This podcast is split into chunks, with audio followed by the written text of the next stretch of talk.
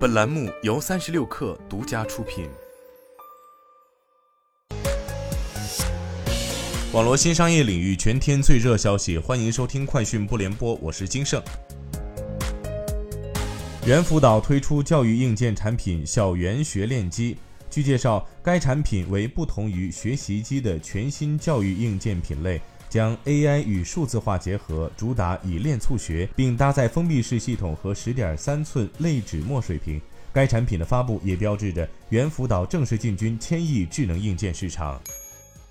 从中国作家协会、浙江省人民政府、杭州市人民政府正在杭州主办的2023中国国际网络文学周上了解到，截至2022年底，中国网络文学海外市场规模超过30亿元，累计向海外输出网文作品1万六千余部，海外用户超1.5亿人，遍及世界两百多个国家和地区。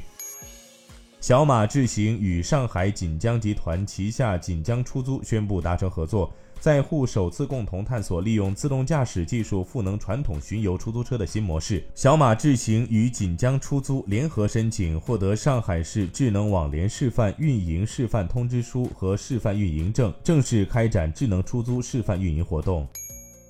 据英媒报道，汇丰下月将宣布将硅谷银行英国分行更名为汇丰创新银行 （HSBC Innovation Banking）。